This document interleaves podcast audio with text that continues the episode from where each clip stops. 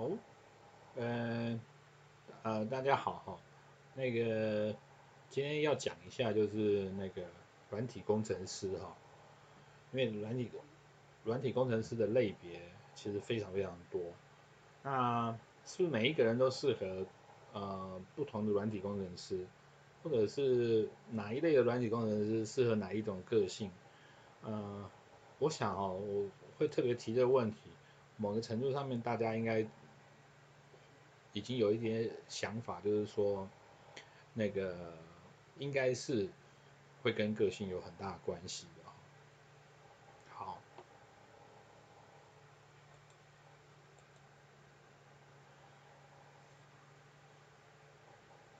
那我接下来就是讲一下，就是呃，回到我们前面讲那个主题，就是说。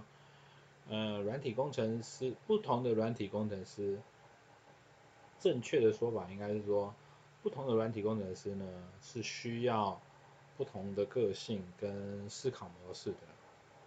嗯，先提一个，那你会问说，你可能会有一个疑问，就是说，那有没有这种呃天才工程师，什么类型的软体工程师都可以做？那答案当然是 yes，好，呃，我个人就看过几个，那他当然因为我们那个是 IC 公司，所以因为 IC 公司的那个软体工作其实分类非常分分得非常的细哈，特别是那个时候是 Windows 的时期，所以呃 drive driver 就分不同类型，然后那又有 BIOS 又有什么哈。那我就看过啊、那种天才型的工程师，就是只要跟软体有关的，他几乎什么都可以。所以，但是你说要他在一个类型的一直待下去，那就哎，所以当然这种天才工程师就是有他的工作模式跟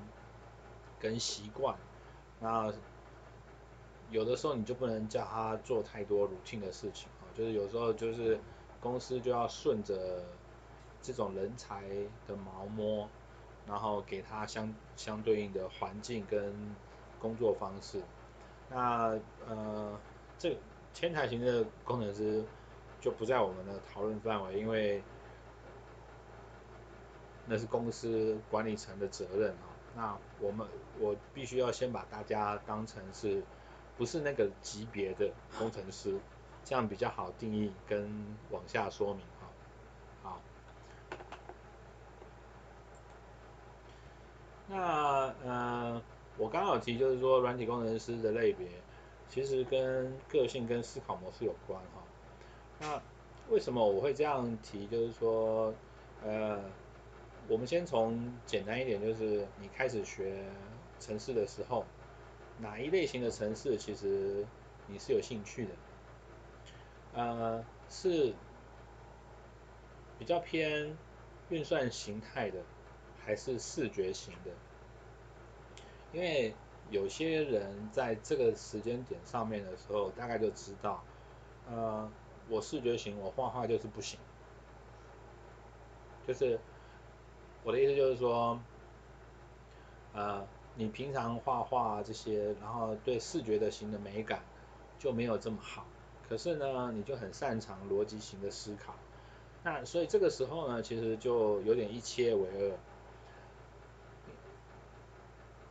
如果要在城市设计上面，是特别是跟 UI 啊、编排啊，然后让你去弄一个很美美的城市出来，就是美观度超级高的这种城市出来，那我想偏重在逻辑思考的这类型的工程师，大概就觉得嗯好，那个我就不要，我就不玩，对，大概会是这个状况。那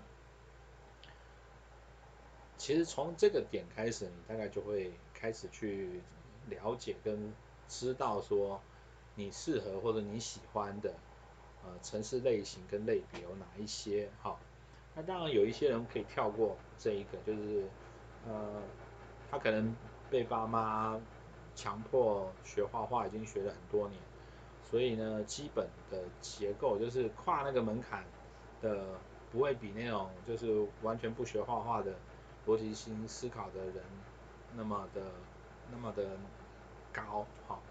那所以他可能就是会两个类型的结构都可以有，这也不是没有可能，所以但是就是你自己心里要知道很清楚，就是你喜欢哪一个类型的，然后。那它的城市结构跟应用面的东西是什么？哈，好，所以这个是其中一个。那你软体工程师呢，更有趣的另外一个事情呢，是你搞得清楚你自己的思考模式吗？因为慢慢的你开始程式写多了之后呢，你就会知道说，你面对这一类型的问题的时候。你常用的思考模式是什么？然后解决问题的习惯的想法是什么？那还有就是说，你是跳跃型的这种结构，还是怎么样的呢？那这种呃也会影响到，就是说你可以接哪几种类型的工作？那当以台湾的呃类型的工程师来说哈。如果偏硬体有关的呢，呃，逻辑性思考大概会跑不掉。那当然还包括了系统性的思考，就是他去了解一个硬体系统的结构跟熟悉度，然后去把它摸熟。那这几种的思考方式跟思考内容，还有就是思考背景，那其实都有关系。而且呢，熟悉度要够，你才能够很清楚的切入那个你到时候碰到工作上面碰到的问题，然后进而有一些解决方法在那个上面哈。那但是就是呃比较大型的，那特别是像这几年呃网络的形态的出来了之后呢，这个类型的应用在台湾的公司上面相对是不多。但是回来就是说，呃，你如果对这块东西有兴趣的，那从学校的授课里面，还有就是说，你后面准备跟熟悉的专案，你就要慢慢的把这个结构呃做起来哈。所以呃，这这这个部分呃还蛮有趣，就是说有一些有一些网络上面有经验的呃。Coder，不管他可能在 Google 待过啊，或者是在脸书待过啊，有人就愿意出来，然后当 YouTuber，然后介绍给大家，甚至在那个部落格上面就发表一些文章跟大家解释啊这个部分的东西，然后跟你让你怎么自己去学会去准备呃这块的东西哈，特别是网络系统上面的一些问题跟模式哈，那这类型的问题当然就会。以台湾来说，你不容易找到呃一开始进去不错的公司，然后后面做到，因为台湾目前这几年下来，纯网络公司这样发展起来的啊、不多。那当然跟某一些背景有关系，所以回来就是说，如果你自己也是擅长这一块，而且对这边有兴趣的。你可能就要多准备这一块东西，然后那甚至呢，你可能就要考虑，就是说不不要在台湾工作，有机会的话，啊、呃，要到国外工作，因为慢慢的，呃，包括了公司群聚效应的问题在内，那有一有几种类别或是几种需求，软体工程师能力的啊、工作。会在国外的发展会在比可能会比在台湾好很多。那当然你可能会问说，那现在反正呃疫情的关系可能会 remote control，但是呢，如果你是新鲜人，不是那种在产业里面已经十年以上的人的话，我会建议就是能在当地工作一阵子，呃会比较好。那原因就是说，因为你会比较 close 的跟这些呃同事啊，或者是比较 senior 的人，然后一起 work。那有些东西呢，毕竟还是面对面跟长时间的在一起的那个了解哦，有些东西还是不是单纯的用嘴巴跟跟那个去感觉得到的。所以回来，那。呃，所以我才会说，remote 这件事情呢，适合 senior 人，并不适合 junior。那 junior 你反而觉得，我个人会觉得说，你如果能够去当地工作，然后直接融入那个那个公司里面的运作方式、团队合作，然后甚至公司的思考逻辑，就是整个公司的思考逻辑跟那个产业的运作形态。那这也会是你怎么去思考你自己那个接下来要想要找的软体工程师的类别，投入的产业，然后适不适合的原因，其实还这一点上面其实还蛮重要的哈。好，那那今天就是这一段里面还有后面一个就是，那怎么样从软体工作？啊的获得成就感，这个大概可以分几个阶段，就是说最后了哈，当然你会讲，嗯嗯，你讲也是放屁，因为最后反正你只要能够领得到薪水，然后甚至这个公司有好发展，拿得到股票，后面当然这个是物质上面的五沃哈，那呃如果说单纯的工作上面的成就感的话。我会觉得说，你初期当然你会觉得以学习做目标，这是第一个。那学习就有很多类型哦，就是呃是公司上面正式的教给你这些东西，就是 on job training 上面的时候正式教给你这些东西，那你怎么学？是一定要人家教，还是就是丢给你材料，你就可以，你就可以会啊，甚至就是。你看你的呃身边的资深的人怎么操作，然后他你就可以思考得出来，就是说那个可以转换成自己就可以把它做出来。所以其实呃这个思考形态其实也有很多种啊。就我我刚刚讲那几种类型的例子，就是说呃前几年工作呢呃。有可能可以从学习上面得到比较大的成就感。那到了就是几年之后，你要慢慢的走到 senior 的时候，那你就包括了怎么呃做成一个完整的 project，甚至是这个 project 呢，就是公司需要的、市场需要的。那这个时候你的 scope 跟 scale 就会变得比较高。但是我这个部分的呃评论跟建议呢，啊、不包含我刚刚讲的那种天才型的哈。我最喜欢举的另外一个例子就是说，大家可能知道 Google Map 这么大的一个 project，这么有影响力的 project，一开始的时候是几个人做？一个人做。那但当呃这种类型的人。在台湾，其实相对啊、公司给他的 reward 相对是少的，那也比较少，就是公司知道怎么去对待这样的一个啊、呃、人才哈，你可以这么说。那但是在在美国，然后特别是这种刚兴起的公司里面，他们对于这种人的需求跟模式啊，还有甚至给他后面的 reward 哈，其实就是。通常在台湾工作的人很难想象的，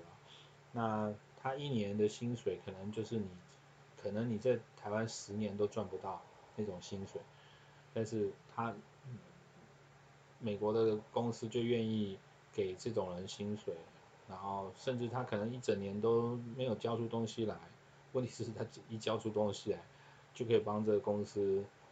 啊、呃、成长的速度跟相关重要重要啊、呃、重要性就。变很多，大很多哈，所以拉回来我要讲的意思就是说，不同时期还是有不同的成就感的来源跟目标。那当到了中后期，就是 senior，你稍微 senior 之后，那前面的学习过程到一个段落，然后呃重点是